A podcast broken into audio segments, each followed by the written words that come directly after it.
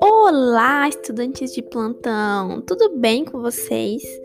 No episódio de hoje, a gente vai estar tá fazendo uma introdução aí na nossa revisão de Grécia Antiga, tá? Antes da gente começar aí em si o conteúdo, eu vou explicar rapidinho como vai funcionar.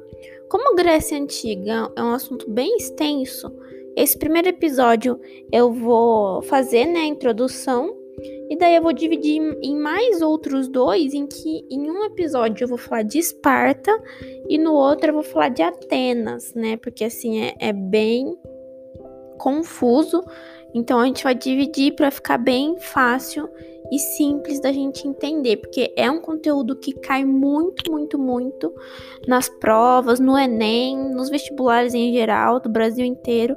Então a gente tem que se atentar muito a esse assunto, tá bom? Então vamos lá começar então isso, pessoal. Bora lá. Vamos nos situar aqui. Nós vamos começar o período pré-homérico, né? A idade de bronze para os íntimos.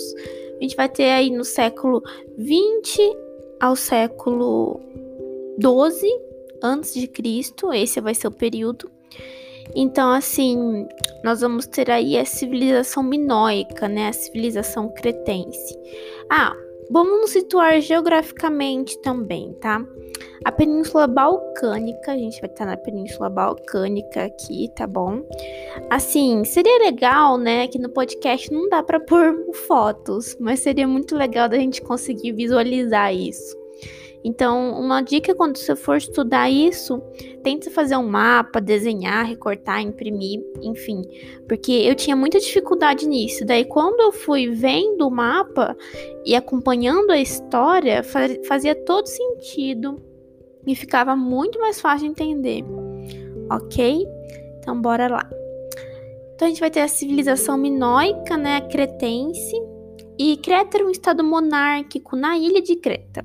Então a gente tem a Península Balcânica, no Mar Mediterrâneo, né? E daí no meio do mar a gente vai ter a ilha de Creta.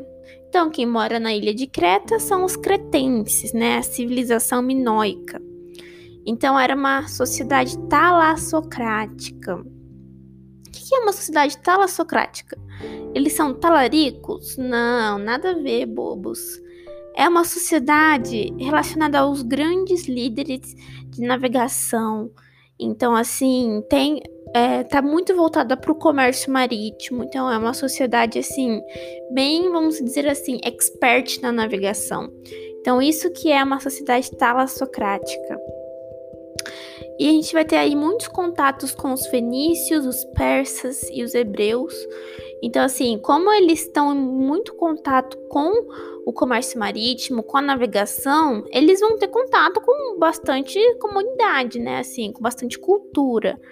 Então, assim, ah, os fenícios, os persas e os hebreus vão aí estar tá agregando para esses cretenses a navegação, o monoteísmo, que são características, né, desses povos. Então, assim, a gente vai ter um povo bem diversificado aí, essa civilização minoica, e a gente vai ter uma mentalidade antropocêntrica, né? O homem como centro, como prioridade aí da, das relações sociais.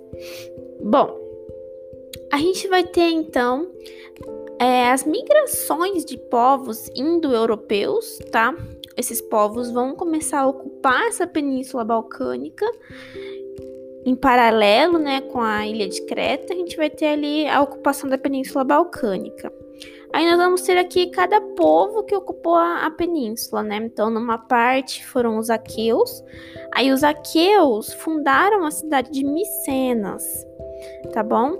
E daí, olha isso, esses aqueus são muito audaciosos, porque vão ter vários povos, né, que vão migrar aí para essa península. Só que os aqueus vão dominar a península inteira.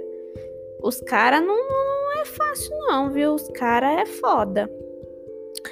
E daí, inclusive, eles vão dominar a ilha de Creta. E isso vai representar o fim dos cretenses, coitadinhos.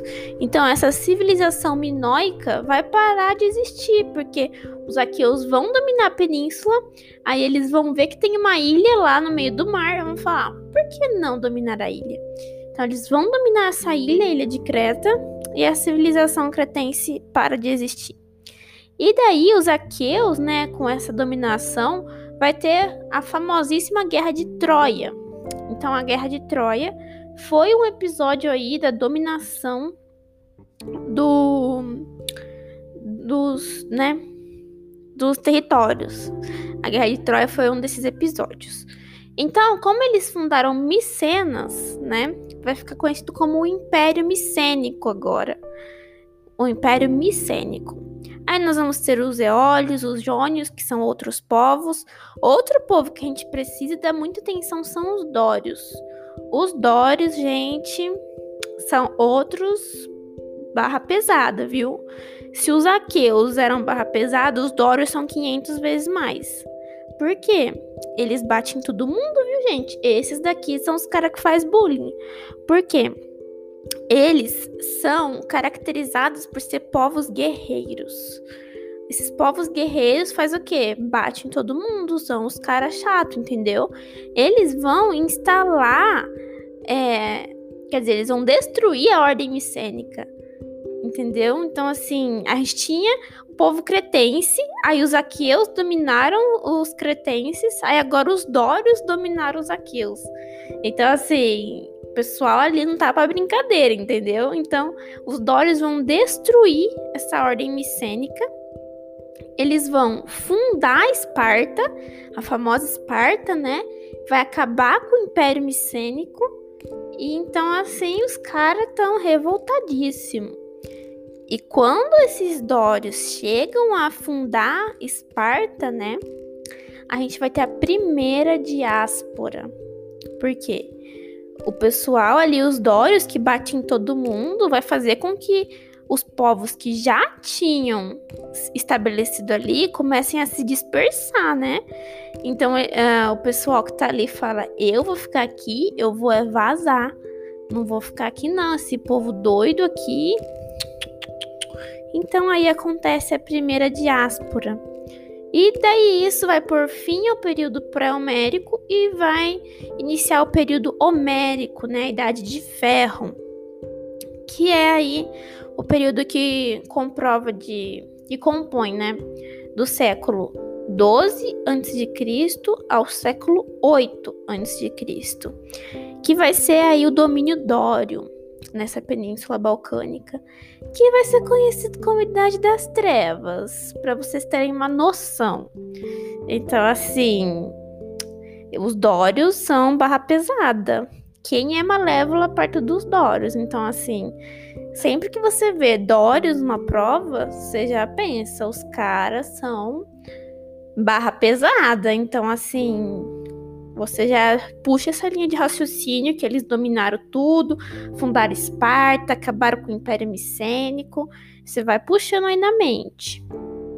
Daí, gente, eles são tão assim fechados, né, guerreiros, bravões assim, que a gente vai ter essa idade das trevas como um período que a gente não vai ter desenvolvimento da escrita, a gente vai ter um isolamento geográfico ali do, da Península Balcânica, desse, desse povo dório, a gente vai ter ausência de produções artísticas, então assim, foi um período bem dark, assim.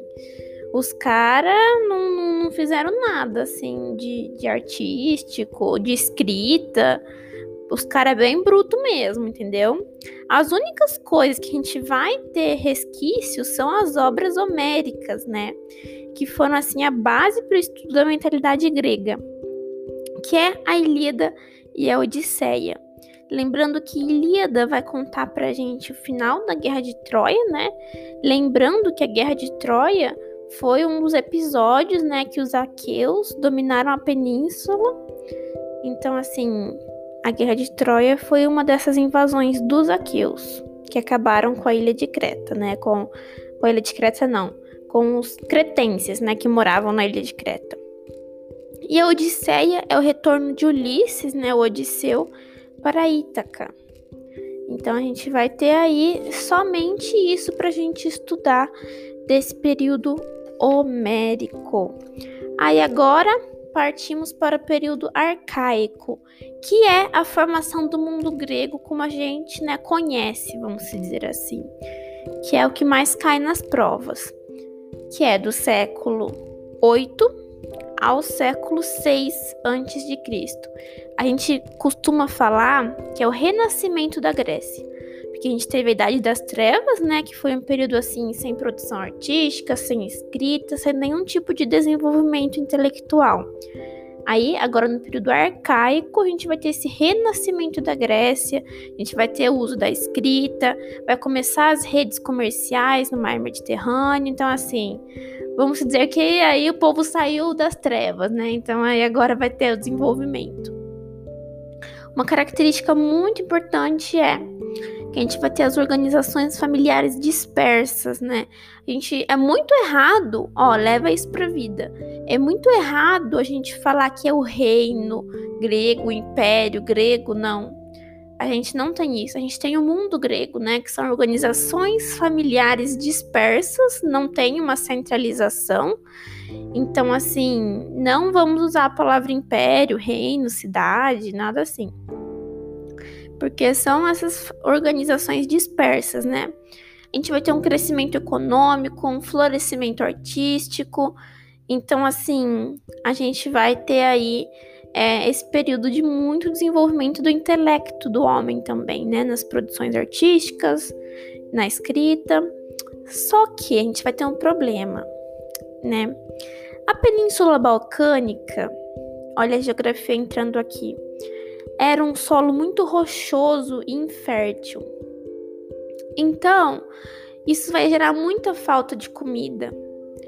As pessoas vão começar a se reproduzir, né? Vai crescer a população e vai faltar comida, porque o, o solo ali não vingava, entendeu? Não tinha como alimentar o povo. E isso vai gerar a segunda diáspora, que é justamente a busca por novas terras agricultáveis, entendeu? Então aí a gente vai começar a colonização grega, né? Quando os gregos vão conquistar e colonizar a Ásia Menor e a Magna Grécia, que ali para a gente se situar é a Península Itálica e uma região da Ásia Menor, ali tudo no Mar Mediterrâneo. Beleza? Então eles vão aí é, começar a conquistar novos lugares para conseguir é, desenvolver aí a agricultura para alimentar o pessoal. Aí a gente vai ter o nascimento da polis, porque agora com a expansão dos territórios, né, do povo grego, a gente vai ter o nascimento da polis, uma unidade urbana soberana, né, a cidade-estado que a gente vai falar, que parte tudo do princípio da organização da família, que vai ser chamada de genus ou genos. Então, assim, a gente vai ter é, essa cidade-estado e todo cidadão, aqui ó, presta bastante atenção.